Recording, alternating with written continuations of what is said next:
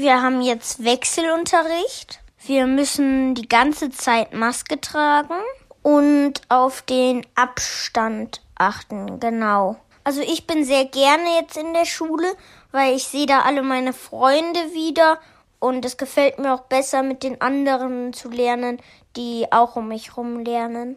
Ich bin in der sechsten Klasse und darf deswegen auch noch nicht in die Schule. Bei uns machen wir jede Stunde, die wir in der Woche auch haben. Und man wird durch die Videokonferenzen ziemlich müde und man wird auch träge. Und ich hatte ja früher nicht so viel Lust auf Hausaufgaben, aber jetzt ist es noch schlimmer geworden. Also im Moment habe ich ja eigentlich nur Online-Unterricht in jedem einzelnen Fach und also ich habe mich auch schon daran gewöhnt.